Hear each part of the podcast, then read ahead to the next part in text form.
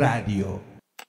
¿Cómo están amigos? Excelente, soy su amigo Miguel Quintana el Troll, bienvenidos a la red de información digital y a O Radio para aquellos que nos escuchan por las plataformas de los podcasts. Eh, es un proyecto que tenemos en, en radio por internet que se llama O Radio y que lo combinamos con RIT TV para sacar un solo proyecto.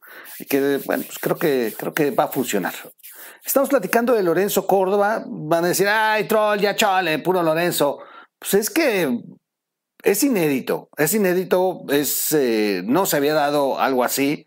Y finalmente tenían una intención eh, los de Morena, los del PT, que muy raro, este Fernández Noroña, si lo vieron, andaba muy, muy agachadito, todavía fue a saludar a, Lorenzo antes, le dijo no es personal, y, y, lo defendió dos veces en el pleno.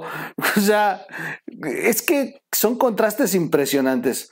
Sin embargo, hay, hay, hay momentos que no hay que dejar de documentar, esa es la palabra, y de que los tengamos aquí presentes para que pues aquellos que todavía no se niegan, pues tengan la, oportunidad de ver lo que realmente pasó ahí, porque seguramente los aplaudidores del presidente, los seguidores de, Morena, van a vender otra versión de esta comparecencia, pero la verdad es que Lorenzo les puso una verdadera madriza.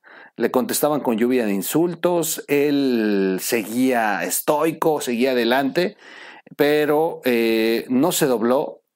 Llega un momento en que levanta mucho la voz, por eso el audio del micrófono golpea un poco, pero no, este, no sucumbió. Voy a ponerles eh, uno de los eh, momentos que creo es el con el que culmina esta comparecencia. Es una cátedra, finalmente es un discurso que yo creo que todos los que creemos en la democracia estamos convencidos que era lo que le hacía falta. Y, y el video final es la exhibida que les dio a los partidos que supuestamente eh, donaron sus prerrogativas para comprar vacunas y que no fue cierto, no saben cómo se pusieron. Pero vamos con este momento, este, este momento es, básico, creo que es uno de los discursos que no pueden dejar de eh, documentarse en este canal. Vamos, vamos a escucharlo.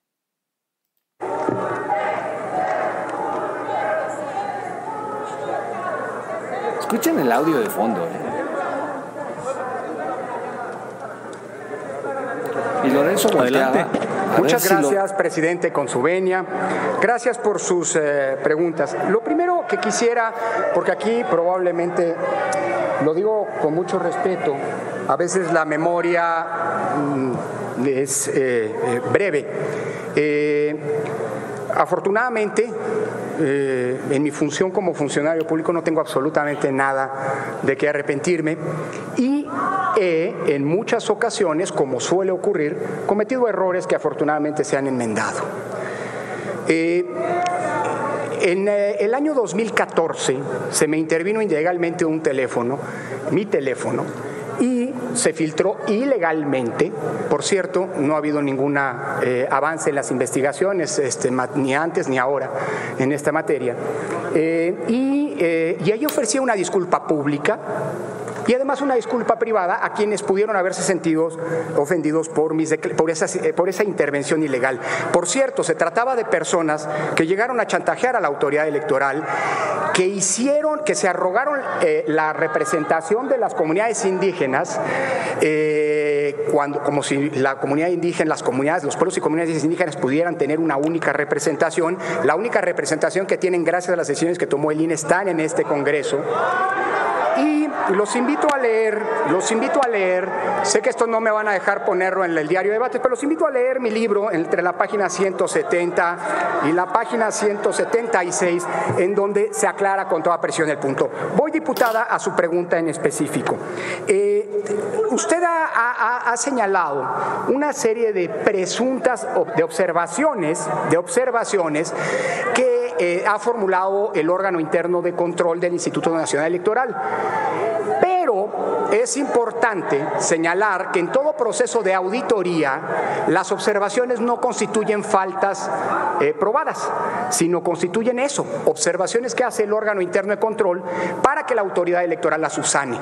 Todos los puntos que usted señaló, diputada, derivan de un informe que del órgano interno de control que dice con todas las letras que esa información está en procesos en trámite y está todavía sujeta a las aclaraciones por parte de la autoridad electoral.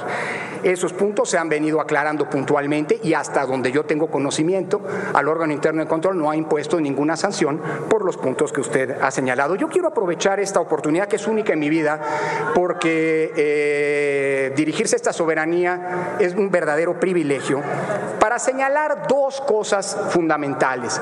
Primero, recordar ante esta soberanía que lo que hoy tenemos aquí, el ejercicio de las libertades que estamos presenciando, no se construyó en un día. La democracia es el resultado de una larga evolución que nos ha llevado décadas, que ha implicado muertes y compromiso de muchas y muchos patriotas y demócratas convencidos de todo eh, el espectro político e ideológico que convergieron en la necesidad de acabar con un régimen autoritario y dar paso a un régimen de libertades y democrático como el que hoy afortunadamente tenemos. Quiero terminar señalando dos cosas en ese sentido.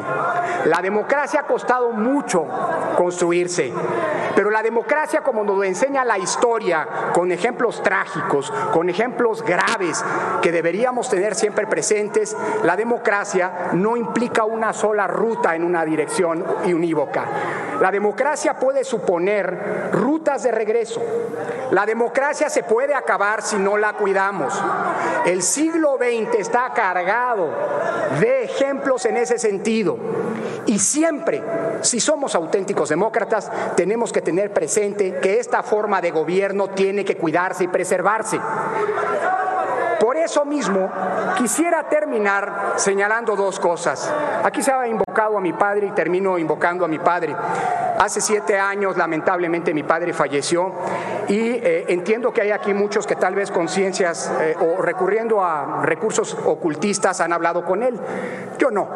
Si lo hacen, salúdenlo y díganle que en los tiempos que corren hacen mucha falta gentes de izquierda formadas como él.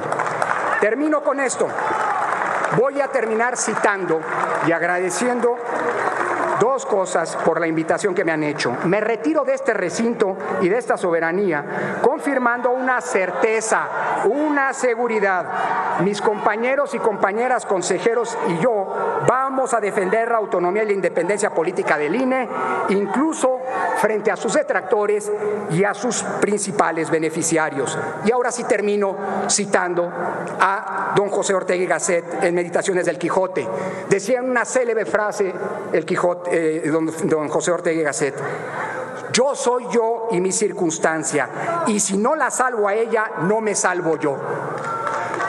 En el mismo sentido digo esto, nosotros estamos aquí gracias a la democracia, esa es nuestra circunstancia. Si no la salvamos y la defendemos, no nos vamos a salvar nosotros. Un verdadero honor. Concluya, consejero presidente. Termino solamente señalando el infinito honor de haberme permitido, por la gentil invitación que me hicieron, dirigirme a esta soberanía nacional. Muchísimas gracias y buenas tardes a todas y todos. Tiene ahora el uso de la palabra el Brutal, brutal, brutal. Sale muerto de la risa, ¿se dieron cuenta? ya salió, pero con las orejas y los rabos de todos esos. ¡Qué madriza! ¡Qué discurso! Bueno, los que entienden de polaca, que no pocos han de estar ahí en el Congreso, pues sí le agarraron la onda. Otros han de estar, ¿qué dijo?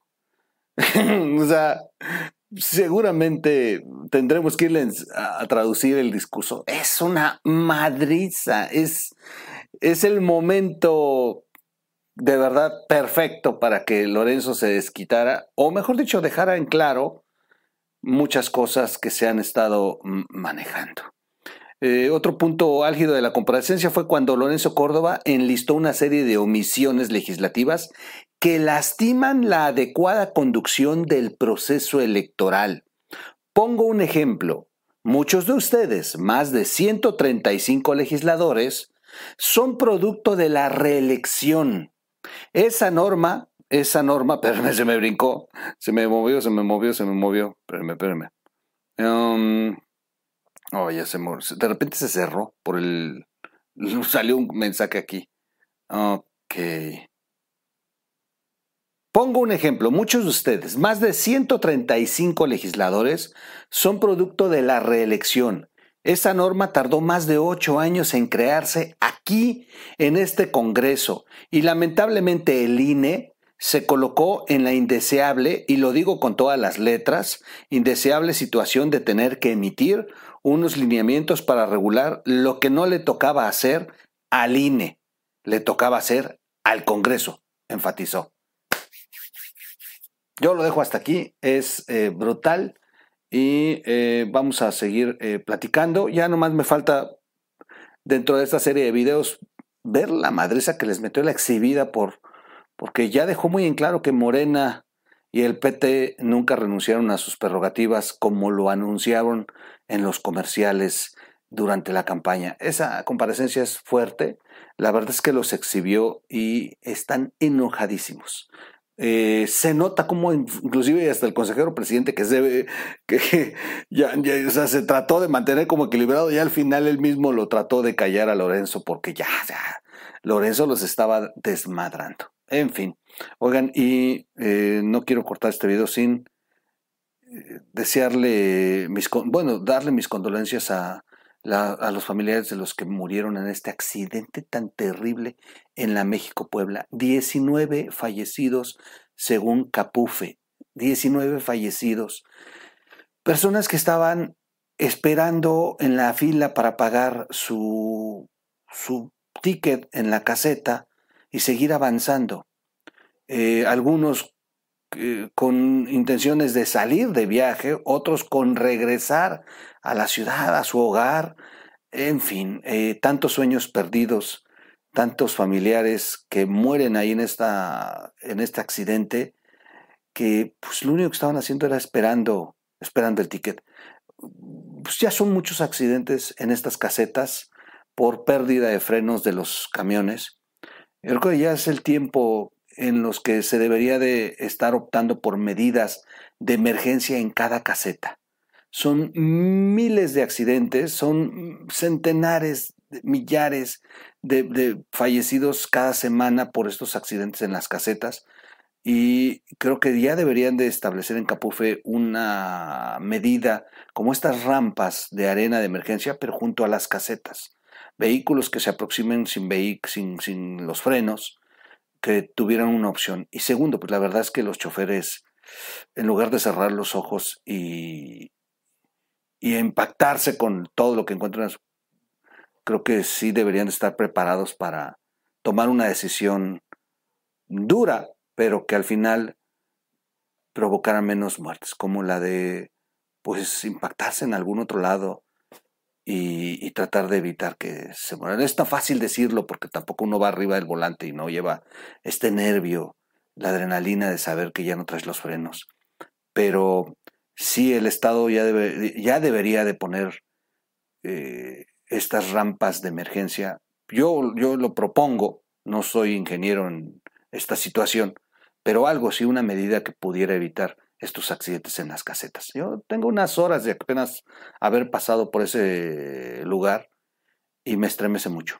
De verdad tengo horas de haber estado ahí y cuando vi la noticia me, me dejó helado porque, porque pude haber sido yo, pudo haber sido mi familia.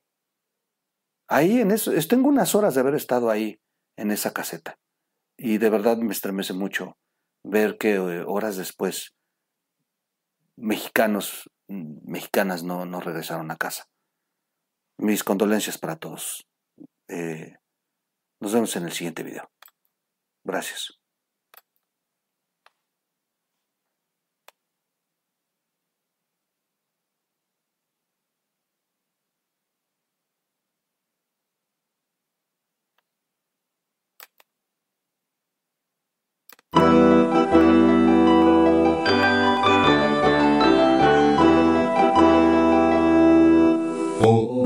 Radio.